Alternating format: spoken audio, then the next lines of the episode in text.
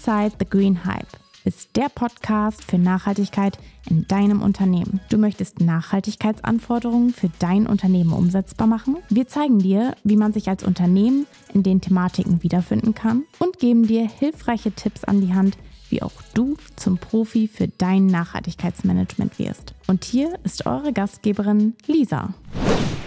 Hi und herzlich willkommen zu Inside the Green Hype. Mein Name ist Lisa Runden. Mir gegenüber sitzt wie immer meine liebe Kollegin Saralena Gülker. Hallo.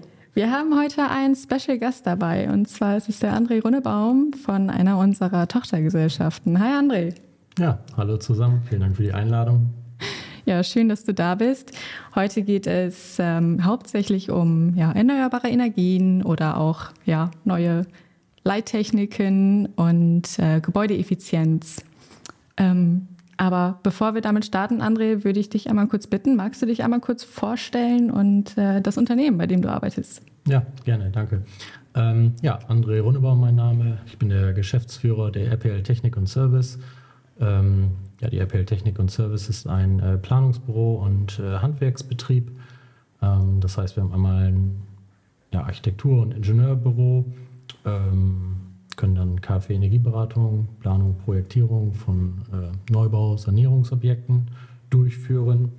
Im Handwerk haben wir dann äh, Elektrotechnik, das heißt äh, PV, Trafo, äh, Ladeinfrastruktur für E-Autos, dann smart, äh, ja, smarte Steuerung, genau. Ähm, jetzt auch neu Sanitärheizung, äh, Klima und dann noch Metallbau und technischen Service. Ja das ganze Paket rund um äh, die zukunftsfähige Immobilie, würde ich jetzt mal behaupten. Ähm, ja, also in die Richtung wollen wir gehen. Das ist äh, ja unsere Vision, dass wenn ein äh, Kunde heute ja, vor Problemstellungen steht, dass wir möglichst von vorne bis hinten alles bedienen können. Das heißt, äh, BAFA, KfW-Antrag, Planung ne, der Sanierung oder des Baus, dann äh, PV, Speicher, Wallbox, die intelligente Steuerung und natürlich dann auch den technischen Service. Okay, ich ähm, habe mich mal so ein bisschen mit äh, dem EU Green Deal, nicht nur im Zuge des Nachhaltigkeitsberichts äh, der Runden Group, sondern auch generell ähm, bezüglich der unterschiedlichen Gesellschaften äh, beschäftigt. Und ähm, was ich ganz spannend bei euch finde, André, ist halt, dass ähm, euer Geschäftsmodell ja im Prinzip eins zu eins den Zielen und Maßnahmen, die dort äh, festgehalten sind, entspricht. Also wir sprechen da von der Reduzierung externer Energieabhängigkeiten. Bis 2030 sollen 49 Prozent der Gebäude mit erneuerbaren Energien ausgestattet sein und äh, jährlich 1,1 Prozent mehr erneuerbare Energien im Bereich Heizung, Klimaanlage und so weiter in allen Mitgliedstaaten anvisiert werden. Das sind ja alles Dinge, die setzt ihr schon heute um, oder? Genau. Also im Prinzip ist es so, dass äh, Gebäude in der EU 40 Prozent vom Gesamtenergiebedarf äh, darstellen. Ähm, das ist 80 Prozent der Energie, die wir Bürger in der EU äh, verbrauchen. Und äh, ja, 75 Prozent der Gebäude sind energieineffizient. Und ja, parallel werden dann 1 Prozent äh, pro Jahr saniert, was äh, deutlich zu wenig ist. Ähm, Genau, und ja, im Prinzip ähm, ist das, ich will sagen gleiche DNA, aber wir gucken in die gleiche Richtung, ja. Mhm. Klingt mega, mega spannend, mega gut. Ähm, genau, ihr seid ja auch Luxon-Partner und Profis beim Programmieren, Einbauen. Was ist eigentlich alles möglich mit der smarten Steuerung über Luxon? Ähm, ja, also mit der intelligenten Gebäudesteuerung, ob jetzt im gewerblichen oder privaten Bereich, ähm, ja, haben wir einmal das Thema erneuerbare Energien, das heißt äh, PV, Batteriespeicher, äh, Ladeinfrastruktur. Äh, jeder, der eine PV-Anlage hat, möchte möglichst den äh, Eigenverbrauch äh, optimieren. Mhm. Ähm, den, zum Beispiel privat ist es so, den Strom, den man einspeist, der kostet dann 8 Cent. Ähm, die Strompreisbremse greift im Moment bei 40 Cent. Das heißt, da versucht man natürlich schon mit einer intelligenten Steuerung den äh, Eigenverbrauch äh, zu optimieren. Ich kann ja nicht jedes Mal, wenn die Sonne scheint, nach draußen laufen und das, äh, das Ladekabel vom E-Auto reinstecken. genau. Ähm, das heißt, Loxon bietet ein äh, Energiemanagement und ein äh, Lastmanagement, sodass das alles äh, automatisch funktioniert. Ähm, dann gibt es noch das Thema der smarten Heizungssteuerung. Das heißt, wir haben eine bedarfsorientierte Steuerung der Heizung. Äh, es gibt einen Wetterservice mit geeichten Wetterdaten, der einen Forecast von drei Tagen hat.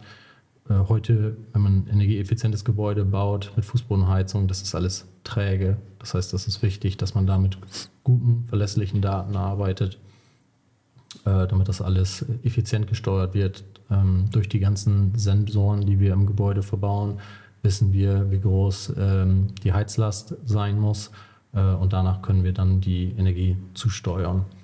Ähm, zusätzlich ist es so, dass wir auch noch Konstantlichtregelung äh, über die Lockzone machen können. Das heißt, es wird nur so viel Licht zugesteuert, wie wir brauchen, an den Stellen, wo auch jemand ist, über mhm. die ja, Präsenzmelder.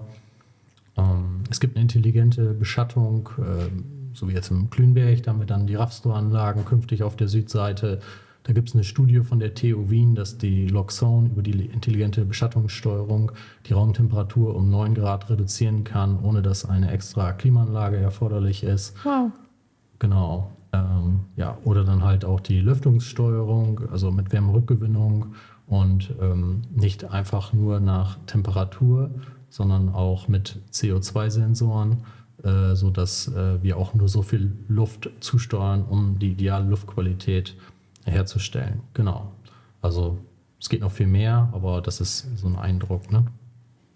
Und da ist ja auch ähm, die Frage, was hat das eigentlich mit CSR-Reporting zu tun? Ne? Und wenn ich es mir so anhöre, was da alles möglich ist, rein durch Technik und äh, den Einsatz, also die Ressourcen so schonend einzusetzen, die ohnehin vorhanden sind, mhm. dass es maximal effizient ist, dann äh, bedeutet das natürlich für die Berichterstattung, wenn man solche Bürogebäude beispielsweise äh, hat oder da umrüstet, was ja tendenziell ohnehin Sinn ergibt, weil das halt Ressourcen sind, die nicht endlich sind im Gegensatz zu fossilen Brennstoffen und so weiter, ähm, dann macht das natürlich auch etwas in der Bilanz am Ende aus. Also in so einem CSR-Report ähm, muss man natürlich auch harte Zahlen, Daten, Fakten irgendwie äh, letztendlich offenlegen. Und da geht es dann um Stromverbräuche beispielsweise, Wasserverbräuche, da mhm. ne, sprechen wir dann von Regenauffangbbecken, also Zisternen äh, und so weiter. Aber das kann natürlich einen großen Teil dazu beitragen. Definitiv, gerade wie du schon angesprochen hast, bei der CO2-Bilanzierung ähm, ist es nachher im Scope 1 und 2 der Stromverbrauch und, und auch die, die Gasverbräuche ja, zum Wärmen und für Licht letztendlich. Und äh, also wenn, wenn das so gesteuert wird, gerade auch das Licht, wenn es wirklich nur an ist, wenn, wenn Bewegung dort ist, das ist ja, ja eine enorme Einsparung letztendlich. Sehr ist cool. denn so, ähm, also wahrscheinlich kostet das ja auch alles ordentlich Geld so, so eine Umrüstung, so eine Sanierung, ähm, gerade für gewerbliche äh, Gebäude. Würdest du sagen, André, das ist ähm, eine Sache, da investiert man einmal und hat da ganz, ganz lange was von, eben weil man diese langfristige Perspektive hat, hey, wir verbrauchen da wirklich nur Ressourcen, die, die ohnehin da sind? Oder ähm, dauert das, bis sich sowas rechnet? Also am Ende ähm, gibt die Politik ja gezielt Anreize mit äh, Zuschüssen, günstigen Finanzierungen ähm, genau, und darüber wird die Technik natürlich auch günstiger. Parallel äh, wissen wir alle, was im EU Green Deal steht und äh, wo wir hin müssen. Ähm, das heißt, die Energiepreise würde ich jetzt vermuten, dass, dass, das auch nicht günstiger wird, gerade für fossile Energieträger. Und äh, ja, also deswegen bin ich davon äh, überzeugt, ähm, dass man diesen Mehraufwand äh, in Kauf nimmt. Wie gesagt, durch Zuschüsse, durch günstige Kredite und durch die Energieeinsparung der parallel steigenden Kosten ähm, rechnet sich das, ja. Mhm. Da hätte ich sogar eine Alltagsbeobachtung. Ich meine, äh, die habt ihr mit Sicherheit genauso wie ich auch äh, schon, schon wahrgenommen, dass wesentlich mehr auch Privatgebäude mit PV ausgestattet sind. Und ähm, ja, ich meine, es ist immer ein Kostenfaktor und durch die guten Zuschüsse, wie André gerade schon erwähnt hat, ist es natürlich wesentlich einfacher, ja, sein Gebäude jetzt ein Stück weit ähm, in die Richtung ja, auszustatten oder zu, zu verbessern. Mhm. Plus, das ist etwas, was bei mir gerade aufgeploppt ist. Smart ist halt auch nicht gleich smart, ne? Also wenn du so von Luxon und so weiter äh, sprichst und Beschattung und da kannst du dir eine Klimaanlage sparen und solche Dinge. Ähm, muss ich mich jetzt einmal outen. Äh, zu Hause habe ich so ein HomePod mit der Home-App und halt, ja, klar, Sprachsteuerung über Siri und so weiter.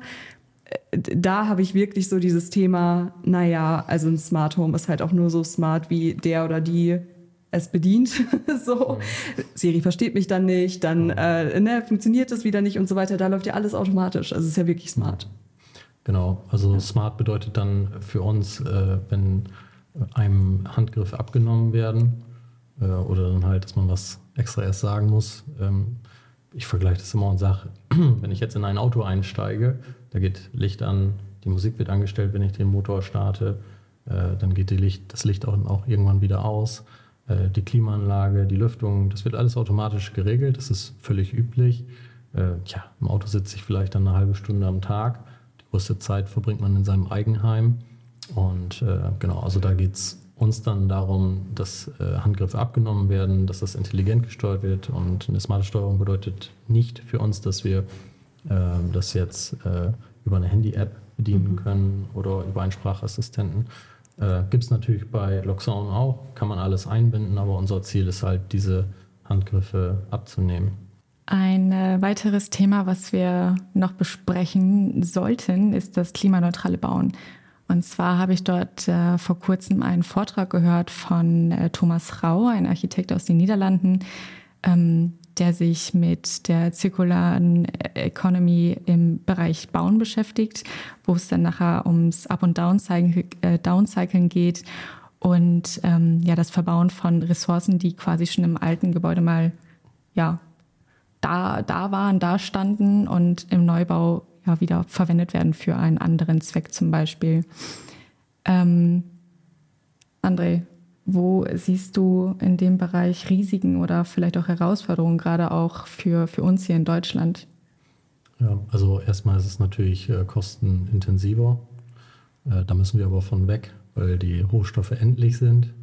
Das heißt, äh, ja, Upcycling, Downcycling, Recycling ist natürlich auch äh, für uns Thema, sodass wir dann zum Beispiel vorhandene Pflastersteine äh, ja, als Schottertragschicht äh, wiederverwenden. Ähm, das wird künftig ähm, ja, auch, denke ich, durch die Politik und durch die Energiepreise gesteuert, dass man dort auch ähm, ja, noch mehr in dem Bereich macht. Ähm, obwohl das dann alles EU ist gibt es dann trotzdem pro Land unterschiedliche ja, Richtlinien. Äh, zum Beispiel darf man Beton nicht für tragende Elemente in Deutschland äh, verwenden. Äh, das heißt, wenn ich jetzt einen Betonrahmenschutz oder sowas mache, das, das kann ich damit gut machen. Ähm, aber ich darf es noch nicht äh, vollwertig einsetzen. Äh, genauso, wenn man da jetzt über alternative Dachkonstruktionen spricht, so wie er das in dem Beitrag gemacht hat, gibt es in Deutschland ein Bauamt, die wollen eine Prüfstatik sehen und äh, da muss das dann alles passen. Mhm. Äh, das kann von Land zu Land dann auch heute noch etwas unterschiedlich sein. Genau. Ja, wir haben ja gelernt oder wissen ja, dass die Niederländer da ein bisschen entspannter sind. Ähm, ja, aber spannendes Thema. Also als ich den Vortrag gehört habe, war ich wirklich so, okay, wow, was, was können wir direkt umsetzen? Wo können wir vielleicht nochmal selber auch schauen und gucken? Aber wie du schon sagst, also die Regularien, den müssen wir auch standhalten. Von daher ähm, teilweise nicht ganz so einfach umzusetzen und natürlich nachher letztendlich auch eine Frage des, des Geldes. Ja. Absolut. Aber ich finde trotzdem, es war äh, schön zu bemerken, was alles möglich sein kann. Ne? Also so Dinge, über die man vorher auch noch gar nicht nachgedacht hat.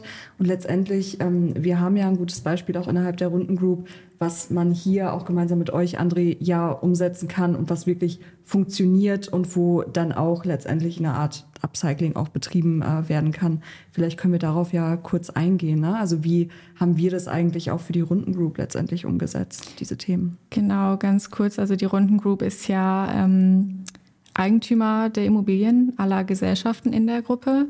Und wir haben uns zum Ziel gesetzt, ähm, ja, einen klimaneutralen Betrieb der Immobilien bis Ende 2024 auf jeden Fall darzustellen. Und wir sind äh, fleißig dabei, unsere Bestandsimmobilien entsprechend zu sanieren. Und die Neubauten, da wird dann natürlich direkt schon auf ähm, ja, die Energieeffizienz geachtet. Und äh, wir haben zum Beispiel in Osterfeine, das liegt bei, bei Damme, äh, ein Trockenlager der Rubitrans Logistics ähm, zum Büro umfunktioniert. Und ähm, genau, haben dort eine Erdwärmepumpe mit circa 2000 Metern, äh, also Bohrmetern ähm, integriert. Wir haben dort ähm, 370 kW Peak PV auf den Dächern. Und äh, genau, also Luxone ist auch ebenfalls integriert, wie, wie André schon gesagt hat, Klünberg, das Projekt mit der Beschattung. Ähm, ja, wir setzen auf Zisternen und Rigolen, aber da möchte ich noch gar nicht zu weit drauf eingehen. Das wird in einem anderen äh, oder in einer anderen Folge nochmal Thema werden. Wir haben unser ähm, Gebäude barrierefrei errichtet und ja, letztendlich ist es ein Null-Emissionsgebäude, wo wir sehr, sehr stolz drauf sein dürfen und ähm, haben auch sehr viel Wert auf natürliche Ressourcen gelegt.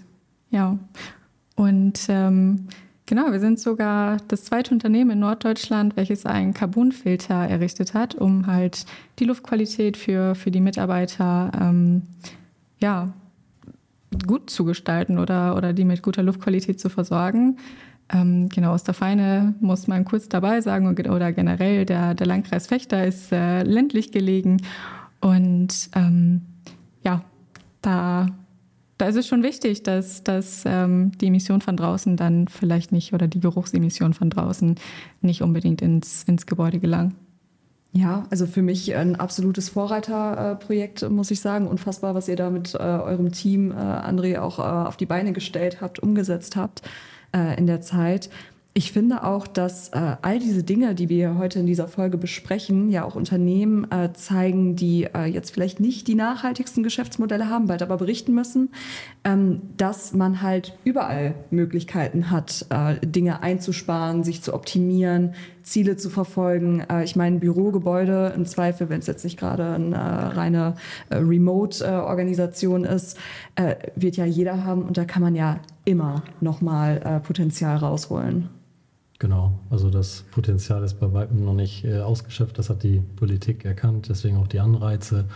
Und äh, ja, wir dürfen äh, dank unserer Kunden, ne, die auf uns da vertrauen und äh, wo wir die Chance bekommen, zu zeigen, dass sowas geht, auch äh, künftig dann halt äh, Kunden zeigen, okay, das ist machbar, das ist nicht nur der, dahergesagt, sondern es gibt Referenzprojekte, wo man sieht, dass man sowas umbauen kann.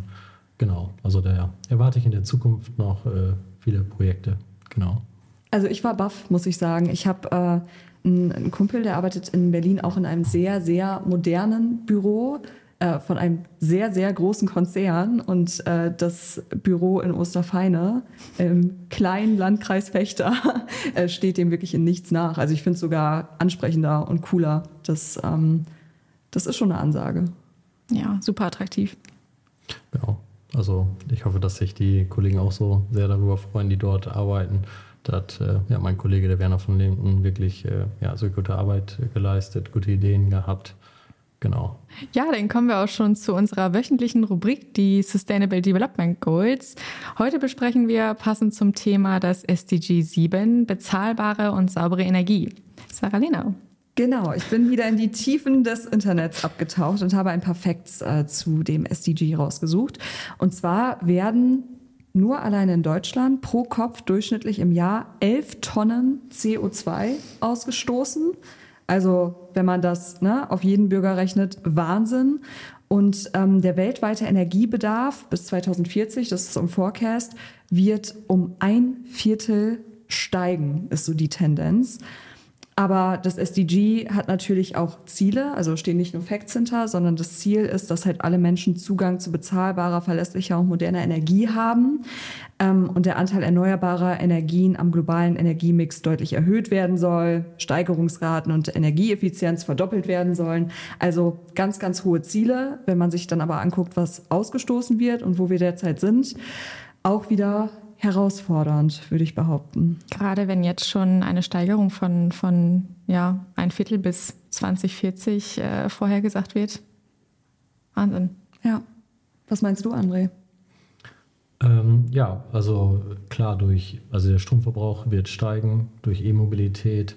Ähm, ja, gekühlt wird schon mit Strom, aber demnächst auch mehr geheizt. Also äh, genau, und dadurch steigt der Stromverbrauch enorm an. Ähm, das heißt, wenn man denn dann äh, der Strom noch bezahlbar sein soll für die Bürger, dann sollte man in Richtung erneuerbare Energien gucken. Hm. Das haben wir auch getan. Schließt sich der Kreis. Und zwar ähm, haben wir bisher auf unseren Bestandsimmobilien ähm, 600 kW Peak PV ja, ausgebaut oder verbaut, was ja auch hinsichtlich der Ladeinfrastruktur für Pkw und Lkw auch äh, unerlässlich ist letztendlich. Und ähm, bis ja, Ende dieses Jahres möchten wir zusätzlich nochmal 1500 kW Peak ähm, PV ausbauen, sodass wir dann Ende oder ja im Jahre 2024 bei 2 Megawatt ja, gelandet sind.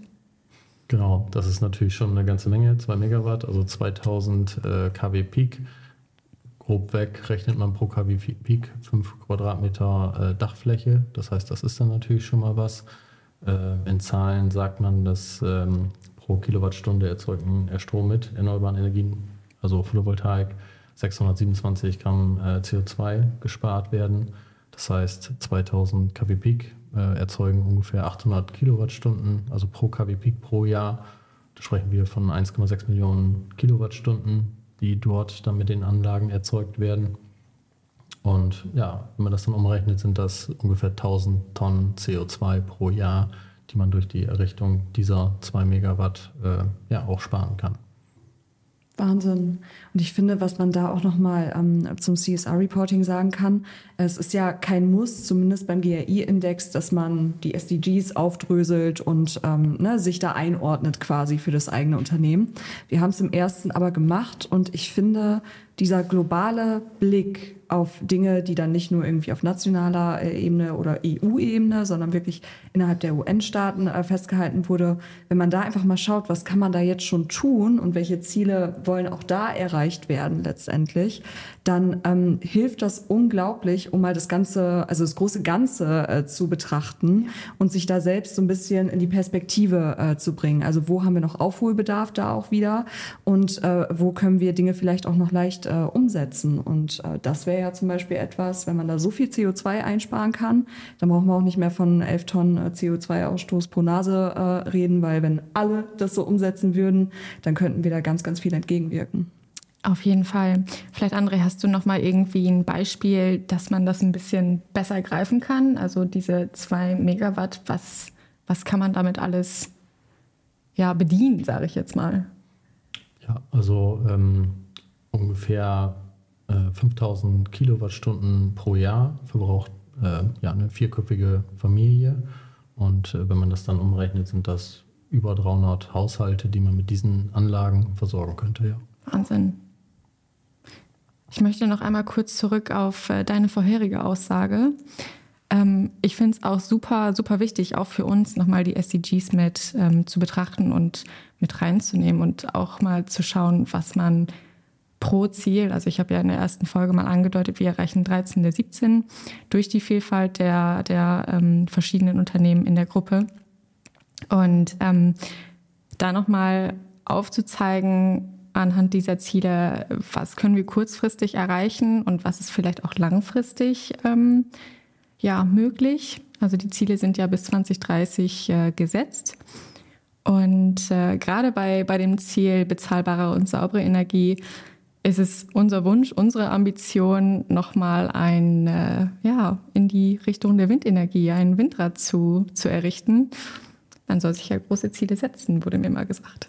Wow, also das ist jetzt wirklich so, das wusste ich noch nicht. Richtig cool. Ja, gehört sehr viel dazu. Ähm, wir sind gerade dabei, wir haben ja ähm, durch die, die Landwirtschaft einige Flächen ähm, und auch Forst. Ja, jetzt gehört es nur dazu, fleißig zu prüfen, wo, wo das möglich wäre, weil auch da sind die Richtlinien ja sehr strikt. Einmal durch die gesamte deutsche Bürokratie und zurück und dann wird's was. Hoffentlich. genau. Daumen sind gedrückt.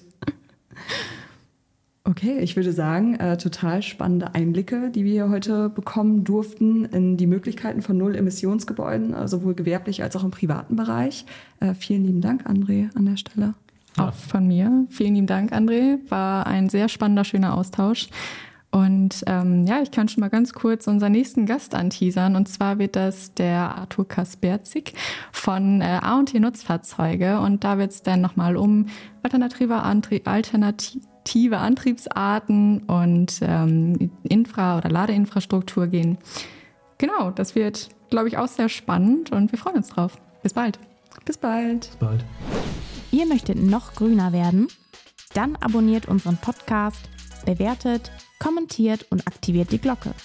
Mehr Informationen zu der Nachhaltigkeitsstrategie der Runden Group findet ihr auf www.runden-group.eu.